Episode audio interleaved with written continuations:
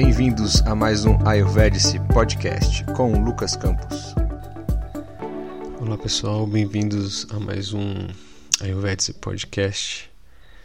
Um prazer estar com vocês aqui novamente para a gente poder continuar falando sobre os doshas. É, não sei se vocês lembram, nosso último podcast foi sobre Kriya Yoga de Babaji e antes dele a gente tinha feito um podcast introduzindo sobre os doshas, ok?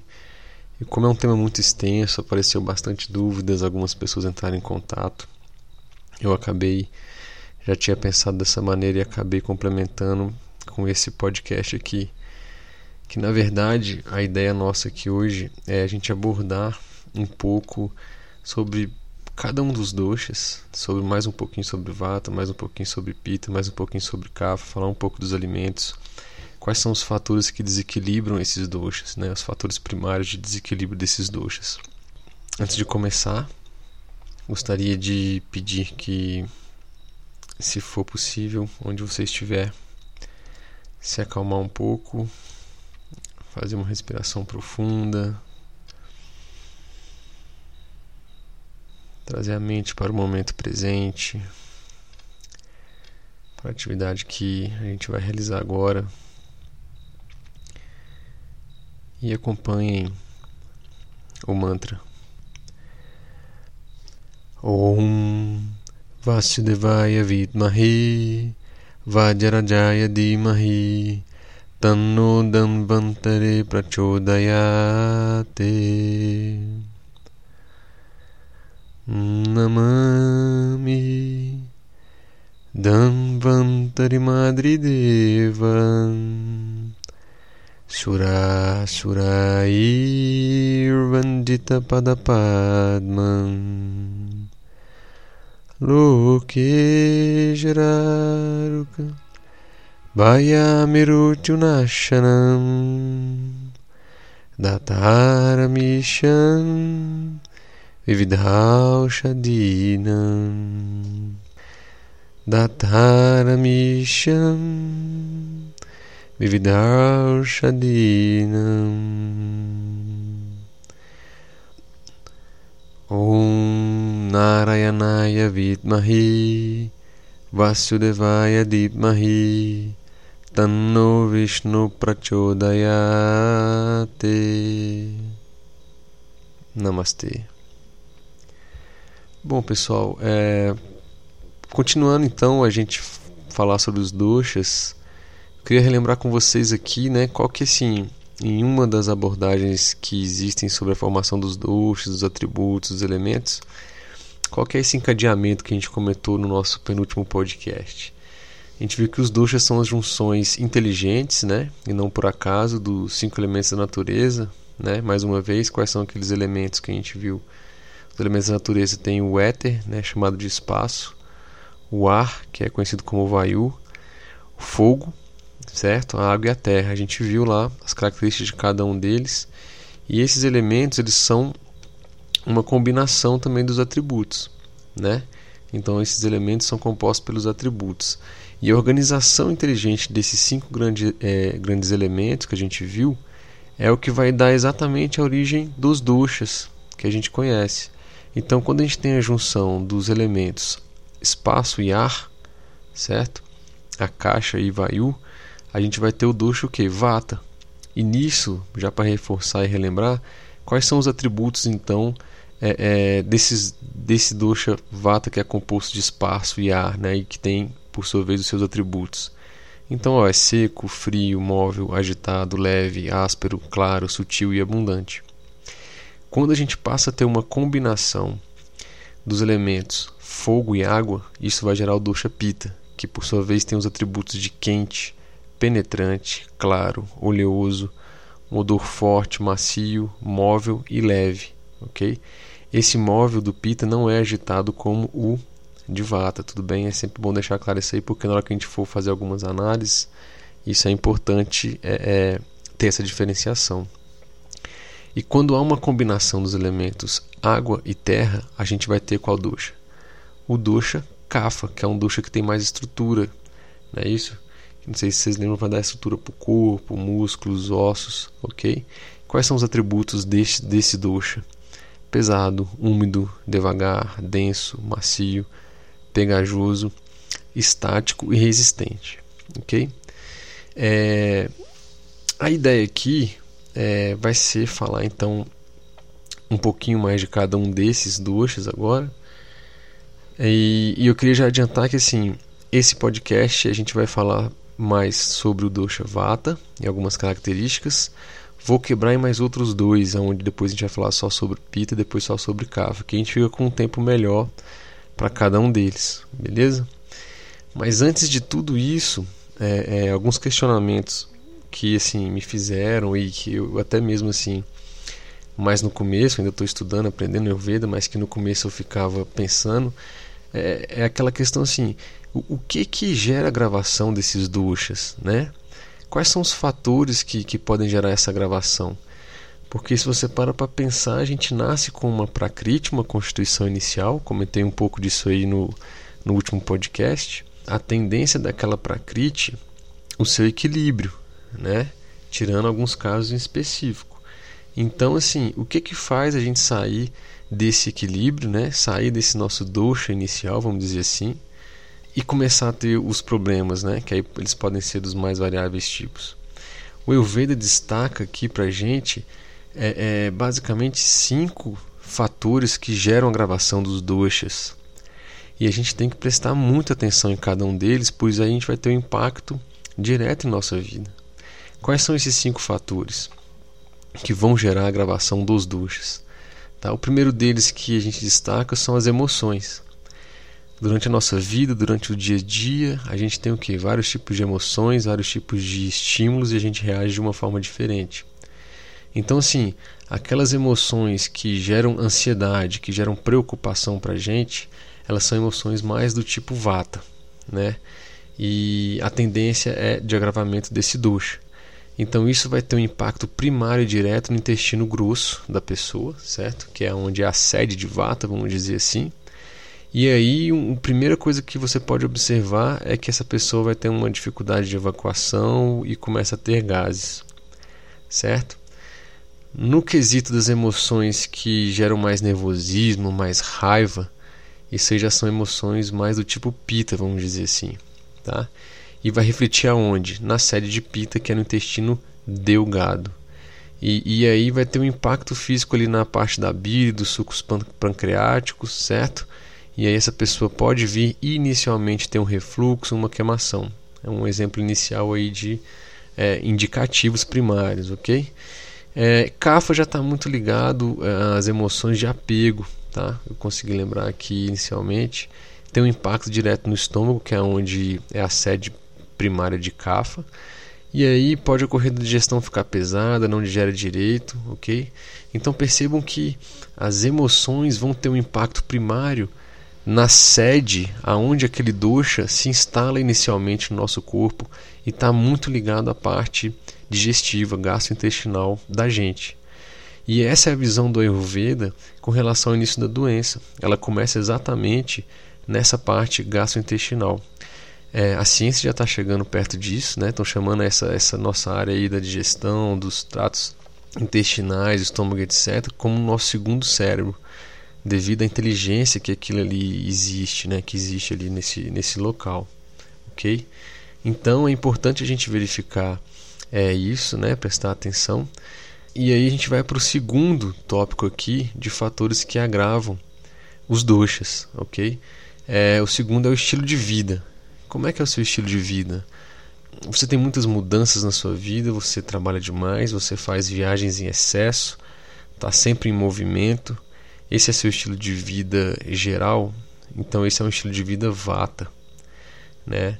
É um estilo de vida mais pita, é aquela, aquele estilo de vida em que é, tem competição demais, tem muita luta, muito desafio e a pessoa fica naquela história de eu tenho que vencer, né? O pessoal diz que tem que matar um leão por dia de tamanha dificuldade ou situações competitivas ou desafios que ela tem. E por outro lado tem o estilo Kafa, que é um estilo de vida muito parado, muito prostado, ao contrário daquele outro que a gente falou de Pita, não tem nenhum desafio. Então perceba que o estilo de vida que a gente tem também vai impactar no nosso dosha. E aqui eu já começo a deixar um pouco claro para você que assim, vamos supor que a sua constituição inicial, sua prakriti, ela seja um pitakafa, certo? Se você tiver emoções, muito estímulo de emoções do tipo pita, por exemplo, muito nervosismo, muita raiva, essas emoções vão agravar o seu pita. Então você é uma pessoa que tem uma constituição pita kafa e pode ter nesse sentido, nesse exemplo, um pita que se agravou. Então ele está além do que aquele, aquela prakriti, além do que você precisa ter de pita. E é isso que a gente chama de agravação do dosha. Então as emoções fazem isso, o estilo de vida faz isso também, ok? O terceiro fator que agrava os doshas são a alimentação. E aqui o Ayurveda tem um vasto conhecimento, um amplo conhecimento sobre alimentação, que inclui desde o conceito de capacidade digestiva, que a gente chama de fogo digestivo, que chama de Agni, né, o quão você tem uma capacidade de digerir corretamente os alimentos que você consome. E aí não vem só de gestão alimentar, vem de gestão mental também. Né? O quanto você consegue digerir ou lidar com aquelas emoções que chegam até você. E elas podem ser do tipo Vata, Pitta ou Kapha. Certo? E, e, aqui também, aquilo, só adiantando um pouquinho, tem um conceito do que aquilo que você não digere e também não é eliminado, viram biotoxinas que ficam no seu trato digestivo, né? E aí, que a gente chama de ama, essas, essas, esses alimentos que não foram digeridos nem foram eliminados, e aí eles acabam se espalhando primariamente na morada é, daqueles doces que a gente falou. Então, aquela comida que não foi digerida direito, que não foi é, é, é, assimilada, também não foi eliminada, primariamente ela vai se depositar na morada primária daquele doce. Então no vata vai para o intestino grosso, no pita vai para o intestino delgado, no kapha vai para o estômago e aí pode ter aqueles desequilíbrios primários que a gente viu ali quando a gente falou de emoção, por exemplo. E depois elas ficando depositadas ali ao longo de, de vários assim, meses, dias, meses ou até mesmo ano, é, anos, elas vão começar a se espalhar pelo corpo. E quem leva isso aí? São os canais que existem no nosso corpo que a gente chama de esrotas, até atingir os tecidos corporais, que a gente chama de datos. Né? E quais são esses tecidos corporais? Tem o rasa, que é o que a gente chama de plasma sanguíneo, o racta, que é o sangue em si, é mais focado na parte da hemoglobina e plaquetas. Depois o mamsa, que é o tecido muscular, o meda, que é o, a gordura ou tecido adiposo, o haste, né, que é o tecido ósseo, e o madhya, que é o tecido nervoso e medula óssea. E por último, o shukradato, que é o tecido reprodutor masculino e feminino. Então perceba que quando você faz uma alimentação e tem uma perfeita, assim, uma, uma assimilação equilibrada com uma eliminação daquilo que não precisa equilibrada, aquilo vai passar por todos esses tecidos e formar um equilíbrio corporal e mental seu. Então, do seu alimento ele saiu do trato digestivo, ele vai se espalhar pelo corpo por meio daqueles esrotas e vai atingir os tecidos. Então, vai passar pelo plasma, do plasma vai se transformar em hemoglobina e plaquetas, depois em tecido muscular, depois em gordura ou tecido adiposo, tecido ósseo, tecido nervoso e por, por fim o tecido, vamos dizer assim, um dos mais importantes, que é o que gera vida, né, dentre vários outros aspectos, que é o, re, o tecido reprodutor masculino ou feminino. Então percebam a importância que a alimentação tem também. Tá? O quarto fator é o ambiente, ou seja, onde você mora, como é que é a sua casa, ok? É, é, ela é quente demais, ela é muito fria, você mora no 15º, 18º andar e tem muito vento. Se a gente parar para lembrar, quais são os atributos de Vata? Vata é o que? Seco, frio, com movimento. Então, se por exemplo você mora num apartamento no 18º, 19 andar e pega muito vento e ele é gelado, qual é a tendência que esse ambiente traz para você? De uma possível gravação de vata, dosha vata, não é isso? Então você nessa situação você vai ter que se preocupar em cuidar um pouco do seu vata é, com os atributos opostos é, é, que seria ali o quente, né, o, o pesado, para que você não possa se desequilibrar. Da mesma forma é o seu trabalho. Hoje é muito comum, é, eu por exemplo que sou da área de TI, no lugar onde ficam os servidores, os data centers, a temperatura tem que ser baixíssima, com ar condicionado que se um parar, o outro funciona ao mesmo tempo, então tem redundância de ar-condicionado. E quais são os atributos daquele ar-condicionado que a gente fica submetido ali naquelas salas fechadas, escuras e com muito ar-condicionado? Né? A gente tem o que? Tem o frio de novo, né? tem o movimento ali, que é com o ar saindo, certo? Tem o seco, acaba ressecando muito. Então, pessoas que trabalham nesse, nesse ambiente, mais uma outra motivo: cuidado do vata, que o vata dele pode agravar. Né? A tendência é que se agrave. Né? Então tem algumas coisas que a gente pode fazer para isso.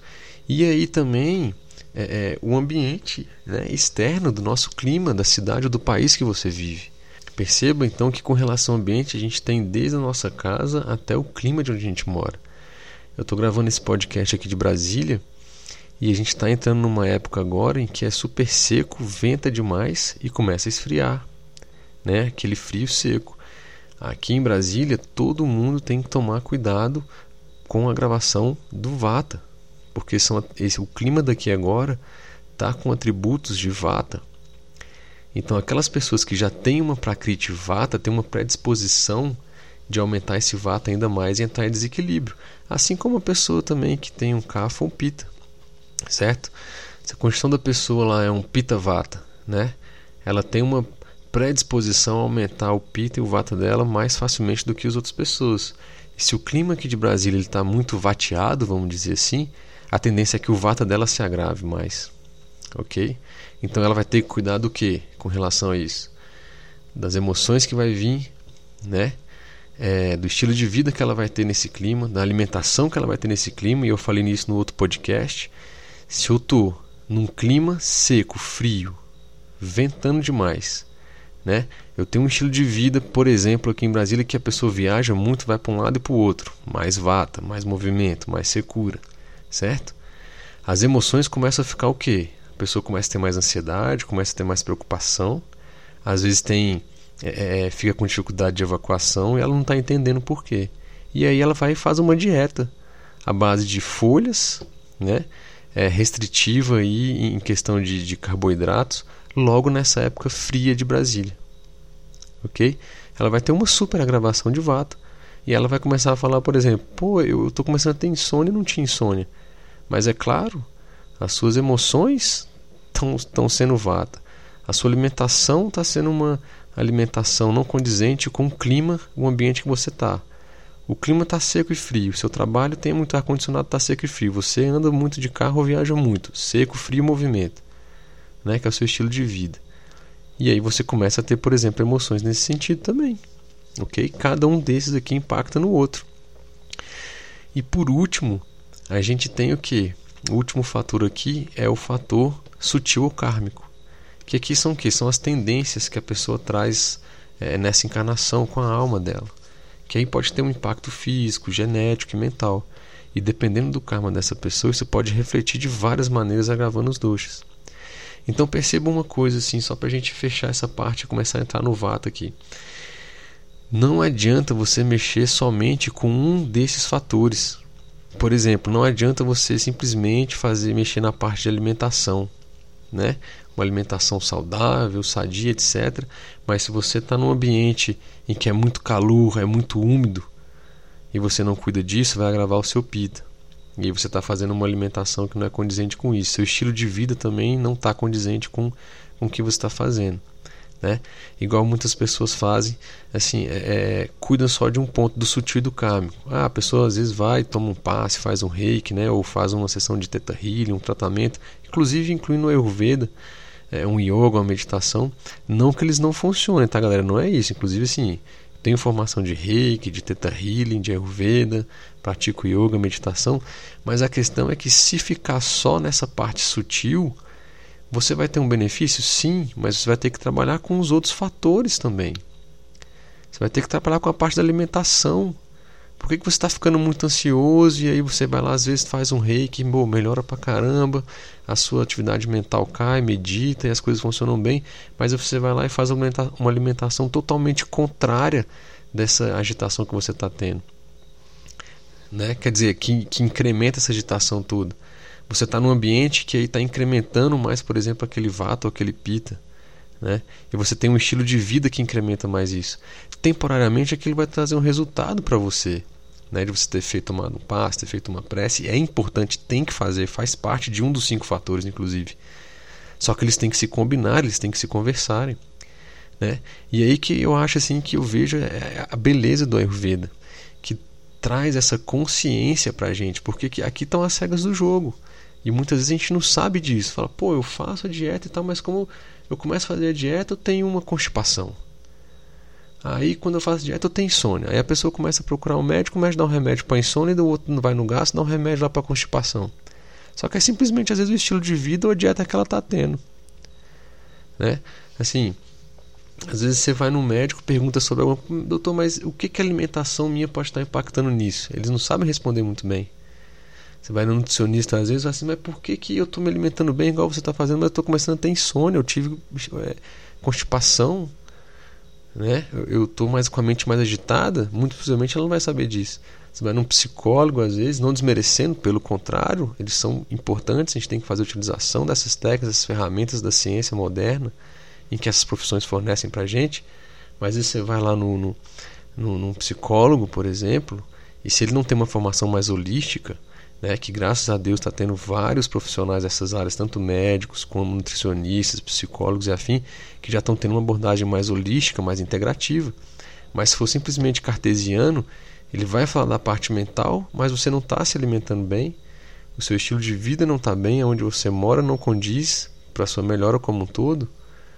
Né? Então a pessoa às vezes tem uma melhora temporária e aquilo começa a voltar. Então o Ayurveda mostra as regras do jogo para a gente traz consciência para que a gente possa falar o seguinte: conheça as regras do jogo e já que eu estou começando a conhecer agora, vou começar a tomar medidas para ir de encontro à saúde, de encontro como a natureza funciona. Não é isso? Que aí, se você for a favor da natureza como um todo, obedecendo e respeitando esses cinco fatores, os seus doxas não vão agravar. Você vai ficar na sua prakriti, vamos dizer assim, de equilíbrio e você vai ter uma vida longa, plena, para que você possa, como a gente sempre diz, alcançar os seus objetivos aqui nessa vida. Fazer, executar o seu Dharma, aquilo que você teve como missão fazer aqui, seja lá qual for a sua profissão, é, seja lá o que você esteja fazendo, se é por meio da educação, por meio da medicina, independentemente de qual área que você vai estar atuando, você vai estar feliz porque você está executando o seu Dharma, você se sente pleno. Por quê? Porque você tem uma integração das emoções, estilo de vida adequado, uma alimentação adequada condizente com o ambiente, com o seu doxo inicial e também integrando com a parte sutil ou kármica, que aí sim estar toda aquela parte que a gente falou das terapias sutis, ok? Então, pessoal, é, para não se estender muito, né, a gente acabou nesse, nesse podcast falando um pouco sobre a ideia que era trazer já falar um pouquinho sobre Vata também, mas a ideia é que ah, o nosso podcast não fique tão longo, né? Então assim, entre 15 e 20 minutos, já estamos chegando em 25 minutos aí. Então, só revisando, a gente falou um pouco aqui de quais são os doshas, como é que é a combinação deles com os grandes elementos, os atributos, ok? É, eu acho interessante então a gente acabar por aqui. Falamos dos cinco fatores que agravam os doxas e a gente tem que prestar muita atenção neles. Ok? Não adianta só focar em um desses fatores aqui, a gente tem que prestar atenção nos cinco. Isso é devagar, isso é no seu tempo, mas só de você já saber como é que as coisas funcionam já dá um alívio, a mente começa a se abrir, né? começa a trazer consciência e a gente tem a nossa autorresponsabilidade agora, que as coisas estão nas nossas mãos para a gente poder fazer as mudanças que é preciso. Então, assim, no próximo podcast a gente fala só de vata, né? Então assim, o que que o vata em, em equilíbrio gera para a pessoa, como é que ela fica bem, como é que esse vata desequilíbrio impacta nela, quais são as indicações gerais do desequilíbrio de vata, ok? E também alguns alimentos aí recomendados para que a gente possa equilibrar ou manter o nosso vata é, é, de forma saudável, ok? Só lembrando que todos nós temos os três doshas em maior ou menor grau ok? A pessoa fala assim, sou só, sou só pita, quer dizer que o pita dela ali, muito provavelmente, se destaca em relação aos outros, mas ela tem que ter o kapha, ela tem uma estrutura corporal, ela tem uma estrutura óssea, ela tem que ter o vata, né? As eliminações dela, o fluxo dos pensamentos, sistema nervoso e aquelas coisas todas. Então todos nós temos os três doshas. Aqueles, aquele ou aqueles que se sobressaem é o que vai indicar a sua prakriti ou dosha original. Tudo bem? Então é isso, pessoal. A gente complementa e continua no próximo podcast falando sobre Vata e seus detalhes, Pitta e seus detalhes e Kapha e seus detalhes. Um grande abraço, obrigado por escutar mais uma vez o nosso podcast. Até mais, Namastê.